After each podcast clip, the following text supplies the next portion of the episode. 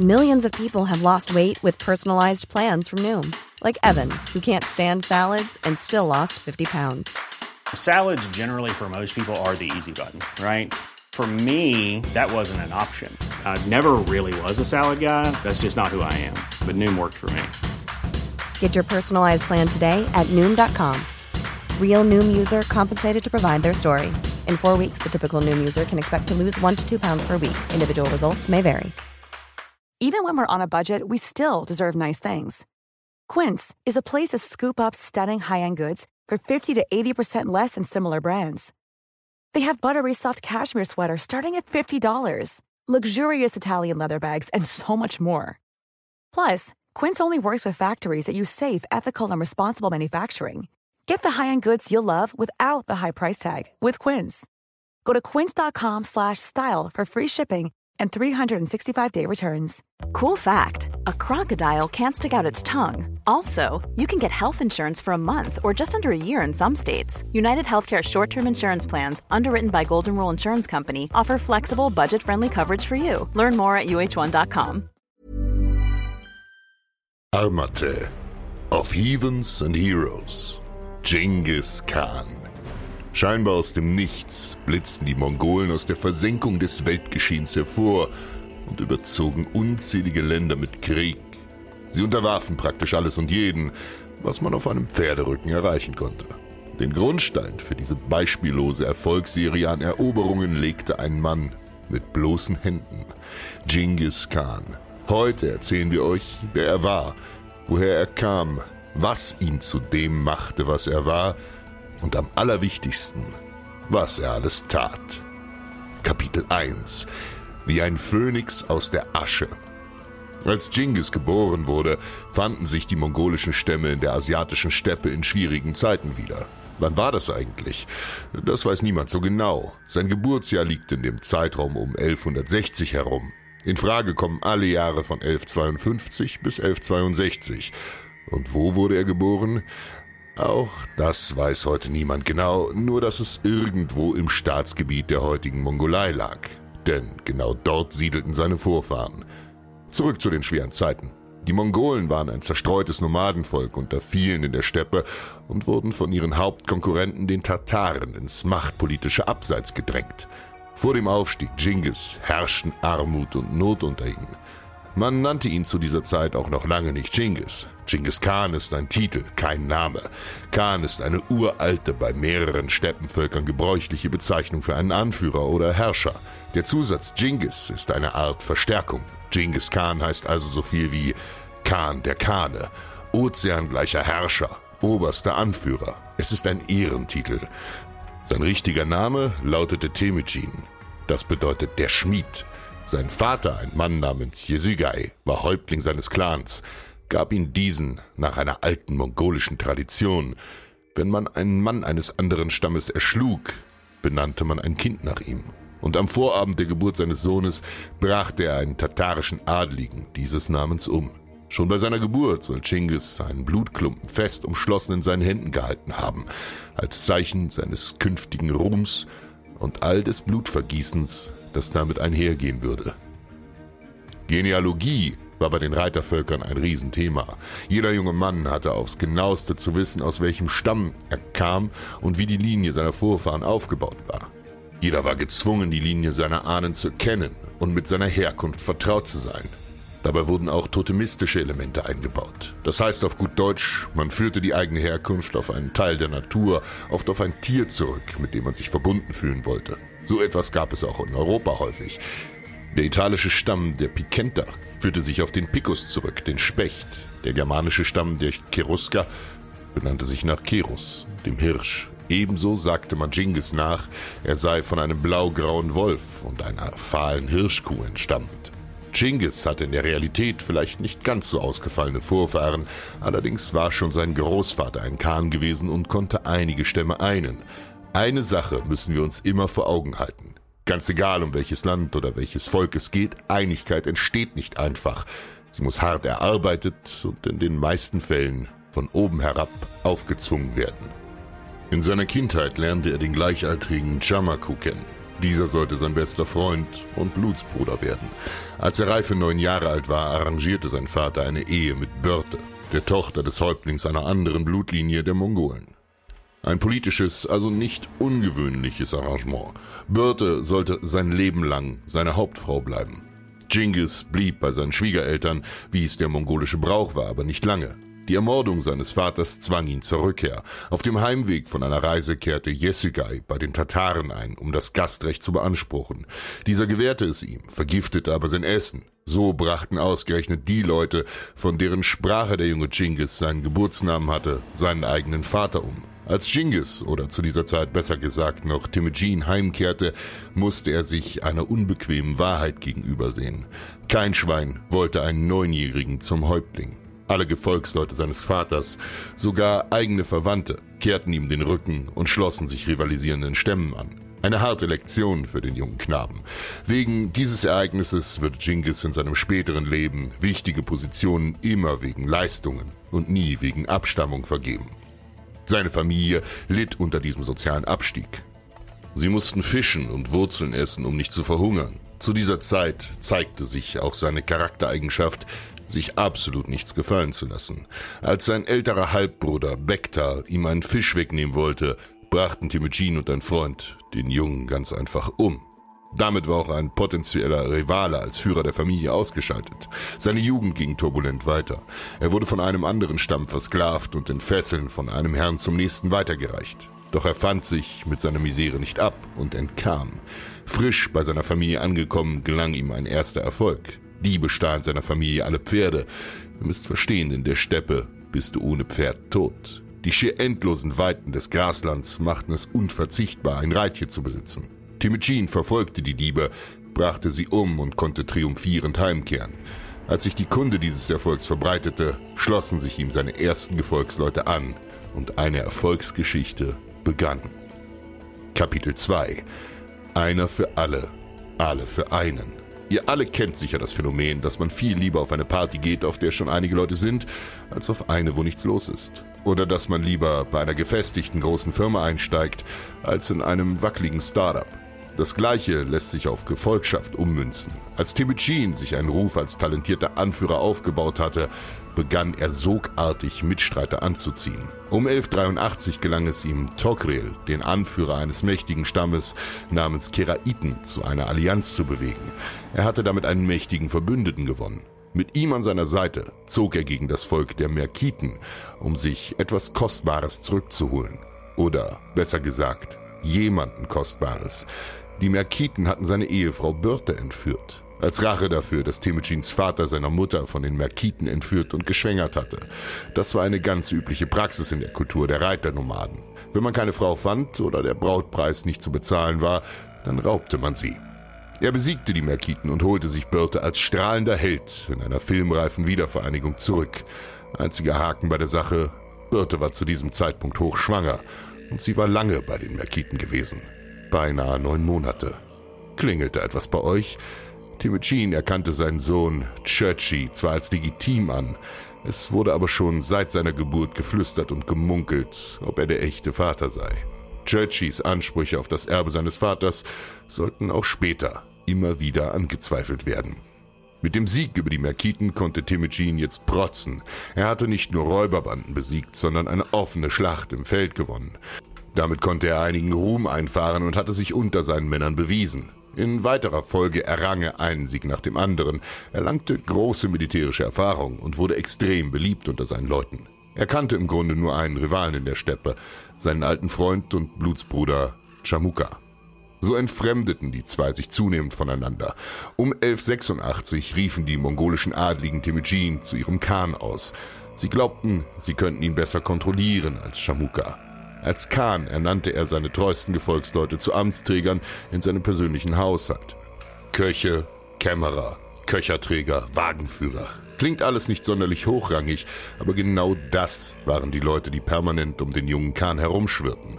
Seine Vertrauten, die ihn auch entsprechend beeinflussen und um Gefallen bitten konnten. In Wahrheit bildeten sie den Grundstein seiner späteren Leibgarde. All das gefiel seinem alten Blutsbruder nicht. Chamuka zog gegen seinen alten Freund in den Krieg und er besiegte Temujin im Kampf. Die einzige Niederlage, die der große Genghis in seinem ganzen Leben hinnehmen musste. Doch er gab nicht auf und nutzte die militärische Niederlage für einen propagandistischen Sieg. Chamuka legte nach seinem Erfolg einige einzigartige Grausamkeiten an den Tag. 70 Gefangene, darunter auch Adlige, die gegen ihn waren, ließ er in großen Kesseln lebendig kochen. Einem Mann ließ er das Haupt abschlagen und schleifte den abgetrennten Kopf am Schweif seines Pferdes dahin. Temücin schaffte es, so viel von dessen Anhängern zum Abfall zu bewegen und ihn sein eigenes Lager wechseln zu lassen. Verständlich, als die Adligen auf Chamukas Seite die qualvollen Schreie der siedenden Männer in den Kesseln durch die Ohrenschallen hörten, werden sich wohl viele gefragt haben, ob sie so jemanden wirklich die Treue halten wollen. So grub er seinem Rivalen das Wasser ab und scharrte dessen Leute um sich. Während seine Macht stetig wuchs, beglich er noch eine alte Rechnung. Ihr kennt vielleicht das Zitat von John F. Kennedy, als er meinte, vergib deinen Feinden, aber vergiss niemals ihre Namen. Die zweite Hälfte hiervon nahm sich Temujin zu Herzen, die erste nicht unbedingt. Er zog in den Krieg gegen die Tataren, die einst seinen Vater ermordet hatten. Nach einem vernichtenden Sieg befahl er, dass jeder männliche Tatar, der höher über dem Erdboden ragte als die Steckachse seines Wagens, hingerichtet werden sollte. Die Steckachse eines Wagens ist etwa 65 Zentimeter hoch. Er rottete die Tataren damit mehr oder minder aus, und die übrig gebliebenen teilte er unter seinen Männern auf. Damit war sein Vater durchaus gerecht. Kapitel 4 Verschwörung Er hatte nun kaum mehr Rivalen in der östlichen Steppe. Allerdings fingen die anderen Adligen an, gegen ihn zu intrigieren. Unter Mithilfe Chamukas wollte man ihn zu einem Festmahl locken und umbringen. Temujin ging ahnungslos dorthin und wurde gerade noch im letzten Moment von zwei loyalen Männern gewarnt. Er konnte mit wenigen Begleitern fliehen, musste sich aber an einem Fluss versteckt halten. So stand er nun da, mit nassen Kleidern und Dreck an den Stiefeln. Er musste sich im Schilf vor den Häschern seiner Feinde verstecken und das, obwohl er der Kahn war. Seine ganzen Mühen und Misserfolge, all die Jahrzehnte voller Strapazen und Anstrengungen. Und nun stand seine Herrschaft, sein Leben und mit ihr das Leben seiner Familie am Rande des Abgrunds. Doch er gab nicht auf. Als er und seine Männer das bittere Wasser des Flusses tranken, schworen sie einander, dass sie von nun an alles Bittere und alles Süße teilen würden. Temujins Haufen war bunt und zusammengewürfelt. Naimanen, Keraiten, Tanguten, Kitan aus Nordchina, muslimische Händler und vielleicht sogar Inder. Ihr habt von den meisten dieser Völker noch nie etwas gehört? Völlig egal. Was wir euch damit sagen wollen ist, das Gefolge des Khans war sehr vielfältig zusammengesetzt. Männer, die meist weder Religion noch Abkunft einten, sondern allein die Gefolgschaft zu ihrem Anführer, auf den sie vertrauten.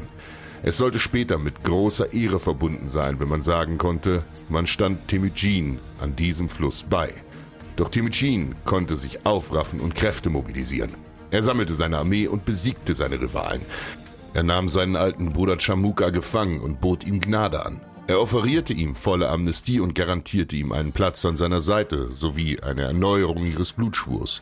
Eine ungewöhnliche Geste für einen sonst hartherzigen Mann. Entweder erwartete er sich hiervon politisches Kapital oder ihm lag wirklich noch etwas an seinem alten Freund. Chamuka allerdings lehnte ab und bat nur um eins, einen ehrenvollen Tod. Diesen lieferte ihm Jimmy schweren Herzens. Die Mongolen glaubten in ihrer Religion an Tengri, das ewige Blau, eine nicht personifizierte Existenz am Himmelsgewölbe. Damit Tengri sein Blut nicht sehen musste und auch die Erde damit nicht verunreinigt wurde, brach man ihm durch Überstreckung das Rückgrat. All seine Widersacher waren besiegt. Niemand konnte ihn mehr herausfordern. Diese Position wollte er sich feierlich und öffentlichkeitswirksam bestätigen lassen. Vor etwas über 800 Jahren im Jahr 1206 wurde er auf dem Kuriltai, dem Reichstag der Mongolen und ihres Adels, zum Genghis Khan ausgerufen. Die Schamanen seines Volkes untermauerten seine Position dazu mit religiösen Absegnungen seiner Herrschaftsansprüche. Er war ab da Herrscher über die Völker mit den Filzzeltwänden. So schrieben es die Mongolen selbst in ihrer geheimen Geschichte. Das betont wieder die karge und genügsame Lebensweise dieser Menschen. Als Banner überreichte man ihm eine weiße Standarte. Diese sollte das Symbol des großen Khans werden. Kapitel 5 Herrschaft Aus dem kleinen, schüchternen Temujin, der als Sklave herumgeschuppt und als Flüchtling jedwede Not ausgestanden hatte, war Genghis Khan geworden. Er ging nun daran, das Reich nach seinen Wünschen zu formen und seine Macht zu festigen. Als erstes veranlasste er, die alten Clanstrukturen aufzubrechen. Diese gaben seinen Untertanen zu viel Hausmacht und Unabhängigkeit. Er wollte, dass alle Bahnen der Macht über Hiring for your small business? If you're not looking for professionals on LinkedIn, you're looking in the wrong place. That's like looking for your car keys in a fish tank. LinkedIn helps you hire professionals you can't find anywhere else, even those who aren't actively searching for a new job but might be open to the perfect role. In a given month, over 70% of LinkedIn users don't even visit other leading job sites. So start looking in the right place. With LinkedIn, you can hire professionals like a professional. Post your free job on linkedin.com slash people today. Planning for your next trip? Elevate your travel style with Quince. Quince has all the jet-setting essentials you'll want for your next getaway, like European linen, premium luggage options, buttery soft Italian leather bags, and so much more. And is all priced at 50 to 80% less than similar brands. Plus, Quince only works with factories that use safe and ethical manufacturing practices. Pack your bags with high-quality essentials you'll be wearing for vacations to come with Quince. Go to quince.com/pack for free shipping and 365-day returns.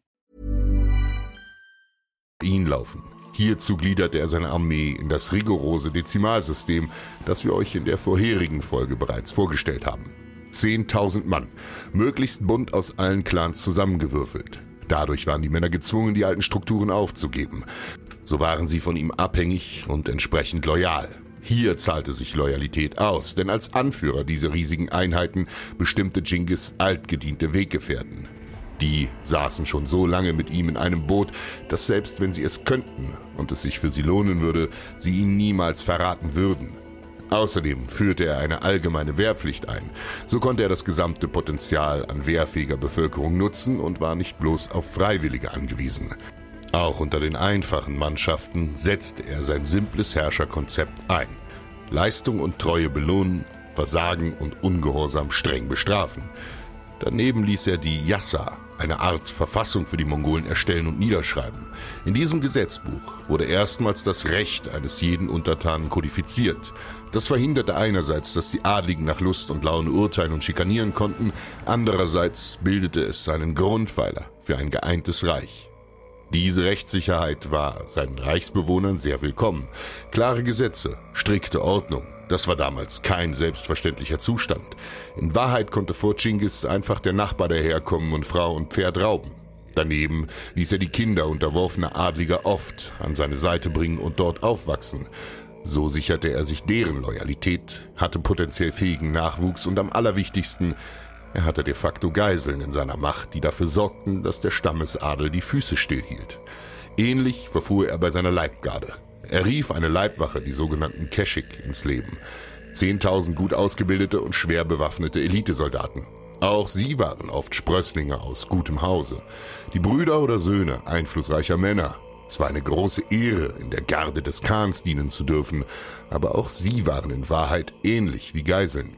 Dadurch war er auf absolut niemanden angewiesen, jedoch alle waren auf ihn angewiesen und darauf, in seiner Gunst zu stehen. Das war ein guter Anfang. Aber wenn ein Herrscher nicht eines Morgens ohne Kopf aufwachen wollte, musste er seine Position auch rechtfertigen und seine Stärke unter Beweis stellen. Er brauchte neue Siege im Feld und zahllose sollten folgen. Hier nun eine kurze Zusammenfassung, wo er überall Krieg führte. Noch im Jahr seiner Erhebung zog er gen Westen, gegen die Kirgisen und die Oiriat, die er nach drei Jahren brutal unterwarf. Das dürfte so furchteinflößend vonstatten gegangen sein, dass sich deren Nachbarvolk, die Uiguren, freiwillig unterwarfen. Uiguren kennt ihr übrigens alle. Das ist dasselbe Volk, das heute im Nordwesten Chinas als Minderheit lebt. Die chinesische Qin-Dynastie wurde angegriffen und gefährdet. Der Shorem Shah im Westen machte den fatalen Fehler, eine mongolische Gesandtschaft in seinem Reich von einem Vasallen töten zu lassen. Damit erzürnte er Genghis und gab ihm gleichzeitig einen Grund einzufallen. Genghis stürzte ihn. Blühende Städte wie Samarkand oder Bukhara wurden buchstäblich entvölkert. Wer sich freiwillig anschloss, konnte mit Gnade rechnen. Wer sich widersetzte, würde bald schon um einen schnellen Tod betteln. Seine besten Generäle, Subotai und Jebe, schwärmten nach Norden aus und trafen auf ein Heer aus Russen und Kumanen. Die beiden Männer galten als Großmeister der Strategie und Taktik. Wenn Genghis der Kopf des Reiches war, so waren sie seine beiden Fäuste. In der Schlacht an der Kalka täuschten die beiden einen heillosen Rückzug der Heeresmasse vor und lockten die Russen so auf eine tagelange Verfolgungsjagd, an deren Ende sie sie niedermetzelten. In dieser Zeit fielen auch reine Rachefeldzüge. Die Tanguten hatten den Mongolen die Treue geschworen, dann aber, als sie 1222 in die Schlacht gerufen wurden, die Heeresfolge verweigert. Genghis, der zu diesem Zeitpunkt schon über 60 Jahre alt gewesen sein muss, war mit den Jahren nicht barmherziger geworden. Er befahl einen groß angelegten Feldzug gegen sie und ließ ihren König, ihre Würdenträger und ihre Beamten allesamt hinrichten. 1220 begründete er Karakorum, die Hauptstadt der Mongolen. Das war eine absolute Innovation, denn Mongolen lebten traditionell nomadisch. Für sie waren feste Wohnsitze fast schon absurd, da seine Landsleute so eine Stadt weder bauen noch die nötigen Berufe darin ausüben konnten, holte sich Genghis eben solche Leute ins Land. Handwerker, Künstler, Beamte, Dichter, Händler und Kaufleute. Viele von ihnen kamen freiwillig, viele nicht. So wuchs Karakorum rasch zu einem Zentrum für Handel, Kultur, Wissen und Bildung. Man mag es kaum glauben, aber so grausam die Mongolen im Kampf auch waren, im Frieden waren sie sehr tolerante Leute. In dieser Stadt kamen Menschen aller Kulturen und Religionen zusammen und konnten friedlich leben. Als Genghis älter wurde, wurde ihm zunehmend bewusst, dass auch er den Weg alles Irdischen gehen würde und sterben würde. Also machte er sich daran, seine Nachfolge zu regeln. Denn er hatte vier legitime Söhne. Chöchi, Chagata, Ögedei und Tolui. 1218 berief er eine Versammlung ein, um die Nachfolge zu klären. Wie das bei Erbregelungen nun mal so ist, wurde auch dort gewaltig gestritten. Die drei jüngeren Brüder echauffierten sich vor allem über den erstgeborenen Churchy, denn wie ihr wisst, ist seine Vaterschaft nicht gänzlich geklärt. Um einer Eskalation vorzubeugen, schlug man vor, den mittleren Sohn, Ögedei, als Nachfolger zu wählen. Er wird als ausgeglichener und pragmatischer Mann beschrieben. Sein einziges Manko war seine brachiale Alkoholsucht, die ihn später das Leben kosten sollte. Genghis allerdings nahm den Vorschlag an und setzte Ögedei als Haupterben seines Reiches ein. Wisst ihr, wie die Erbfolge der Mongolen normalerweise funktioniert? Umgekehrt wie die, die wir uns vorstellen. Bei den Mongolen erbt normalerweise nicht der erst, sondern der letztgeborene Sohn den Besitz des Vaters. Im Jahr dieses Krieges starb Genghis Khan. Relativ unspektakulär möchte man meinen. Nicht von Pfeilen durchbohrt oder blutig mit dem Schwert niedergemacht, nein. Er fiel einfach vom Pferd, wahrscheinlich bei der Jagd. Kurz darauf erlag er den Verletzungen, die er hierbei erlitt. Ein passendes Ende für einen Angehörigen eines Reitervolkes. Sein Leben begann im Sattel und dort endete es auch. Doch er sollte sogar über seinen Tod hinaus Schrecken verbreiten. Bei seinem Begräbnis ließ er noch einmal auf das Wort des Dschingis hin Gewalt anrichten. Er befahl, alle Teilnehmer seiner eigenen Bestattung hinrichten zu lassen, damit niemand wissen würde, wo seine letzte Ruhestätte sich befindet. Und das klappte. Bis heute hat kein Mensch eine Ahnung, wo sein Grabmal sich befinden könnte. Er wurde und wird immer wieder gesucht, doch ohne Ergebnis. Angeblich sollen tausend Reiter auf seinem Grab herumgeritten sein, um mit den Hufen alle Spuren zu verwischen. Genghis wollte seine Ruhe, und die bekam er dadurch auch. Das Reich der Mongolen hatte sich so rasend schnell ausgedehnt, dass es sich bald darauf zersplitterte. Das Reich des Dschingis zerfiel bereits 1260 in vier einzelne Khanate. Die Yuan-Dynastie im Osten. Sie sollte später China und Korea erobern und zweimal Japan angreifen. Ihr berühmtester Herrscher Chinggis Enkel namens Kublai Khan sollte der Mann werden, an dessen Hof Marco Polo lange lebte. Das Ikahanat in Persien und Mesopotamien. Sie würden die dortige Kultur aufsaugen und sich islamisieren das Chagatai-Khanat in Zentralasien. Es lag auf dem Gebiet des heutigen Kirgisistan, Usbekistan, Afghanistan und einem Stück von China. Dieses Khanat konnte sich bis zum Anfang des 16. Jahrhunderts halten. Zu guter Letzt die Goldene Horde. Ihr Name rührt daher, dass ihr Begründer Batu Khan angeblich ein vergoldetes Zelt bewohnte. Ihr Gebiet lag in Sibirien und Osteuropa. Im Spätmittelalter bildeten sie eine Großmacht, die immer wieder Europa terrorisierte diese vier Reiche waren zumindest eine Zeit lang offiziell miteinander verbündet, waren sich aber insgeheim oft nicht gerade grün und rivalisierten miteinander. Charakter und Aussehen.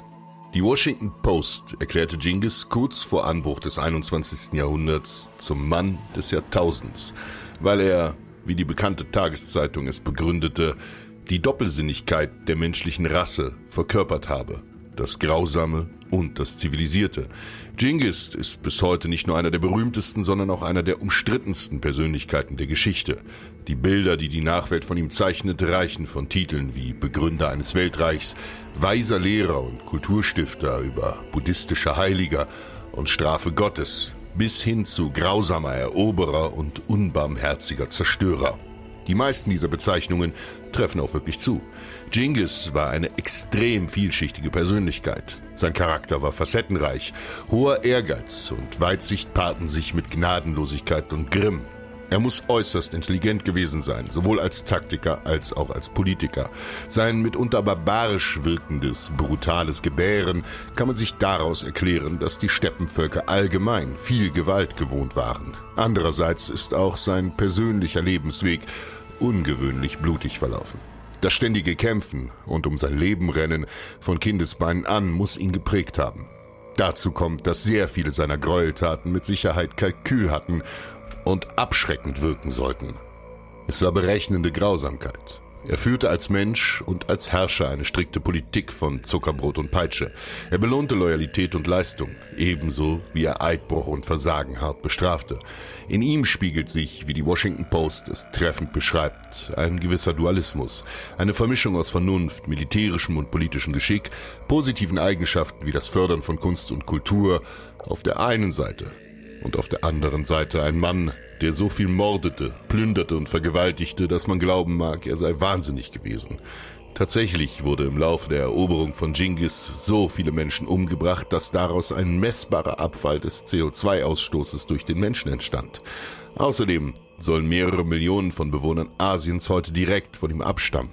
Seine Lüsternheit war legendär. Wiederholt wird in den Quellen beschrieben, wie sich Frauen, die hörten, dass die Mongolen im Anmarsch waren, von den Stadtmauern stürzten. Sie alle hatten Angst, dass der Khan oder seine Gefolgsleute sich ihnen aufzwingen würden. Leider gibt es kein einziges Bildnis von Genghis, das zu seinen Lebzeiten entstand. Dementsprechend wissen wir nicht genau, wie er ausgesehen haben mag. Alle heute bekannten Porträts stammen aus weit späteren Zeiten und sind vielleicht idealisiert oder bewusst so geschaffen, dass sie einem der Auftraggeber ähnlich sahen. So ein Verfälschen von Darstellungen ist nichts Ungewöhnliches. Denkt beispielsweise an die vielen Adligen im europäischen Mittelalter, die sich äh, gern etwas fülliger darstellen ließen, als sie tatsächlich waren, da Nahrung, Reichtum und Wohlstand symbolisierten. Oder an Männer wie Cäsar, die auf Büsten gern ihre große Nase oder ihre Geheimratsecken aussparen ließen. Der Mann konnte übrigens aller Wahrscheinlichkeit nach weder lesen noch schreiben. Eine eigene Schrift hatten die Mongolen zu dieser Zeit nicht. Sie entwickelten erst eine, die großteils auf der der Uiguren basierte. Letztes Kapitel. Die Quellen. Es ist ironisch. Die Mongolen errichteten ein Weltreich. Sie ritten an die schönsten und hässlichsten Orte dieser Welt, an zentrale Pulsadern der Zivilisation und an die entlegensten Winkel. Sie trafen auf Menschen aller Sprachen, Religionen und Kulturen und brachten sie um. Dennoch hinterließen sie nur bedauerlich wenig über ihre großen Taten. Das einzige zeitgenössische Werk, das von Mongolen verfasst wurde, nennt sich Die geheime Geschichte der Mongolen. Sie wurde aller Wahrscheinlichkeit nach im 13. Jahrhundert, kurz nach Genghis Tod, von Menschen aus seinem engsten Umfeld geschrieben. Sie bietet bis heute wichtige Einblicke in die Herkunft und Jugend des Khans und in seine Persönlichkeit. Warum heißt sie eigentlich geheim? Nun, sie war eigentlich nie für die Öffentlichkeit bestimmt. Sie sollte den Abkömmlingen des mongolischen Herrscherhauses vorbehalten sein, um über ihre Familiengeschichte und Herkunft zu lernen. Sie war auch unglaublich lange verschollen und verloren geglaubt. Das eigentlich fesselnde Werk verstaubte lange in einem chinesischen Archiv, bis es im 19. Jahrhundert wiederentdeckt wurde. Ansonsten schreiben hauptsächlich andere Völker über die Mongolen und deren Kane. Abschließend können wir uns sicher sein, dass kaum ein Mensch auf dieser Welt selbiger so sehr seinen Stempel aufdrückte wie Genghis Khan. Er und später seine Nachfolger sollten das größte zusammenhängende Weltreich der Geschichte begründen. Seine Vorväter lebten in Zelten, seine Enkel in Palästen. In gut 20 Jahren eroberte er ein größeres Gebiet, als die Römer es in 400 Jahren geschafft hatten. Er ist bis heute eine Heldenfigur für die Mongolei. Vielen blieb er als schrecklicher und brutaler Mann in Erinnerung, aber bis heute kennt die ganze Welt seinen Namen. Obwohl er oft am Abgrund stand, konnte er über alle seine Feinde triumphieren. Und was lernen wir daraus? Gib niemals auf, denn vor Sonnenaufgang ist es am dunkelsten.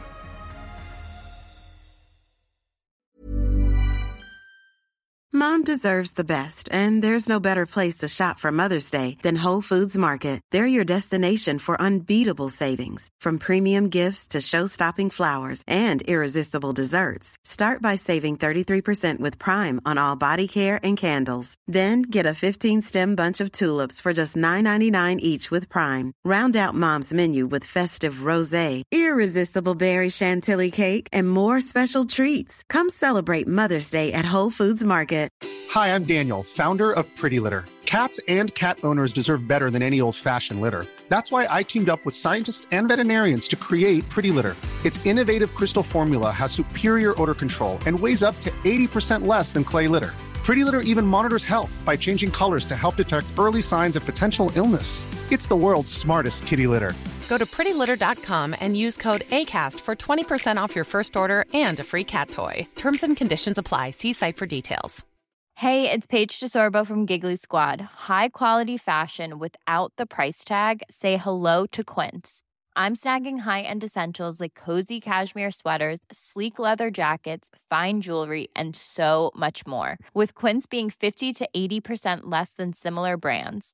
And they partner with factories that prioritize safe, ethical, and responsible manufacturing. I love that. Luxury quality within reach. Go to quince.com slash style to get free shipping and 365 day returns on your next order.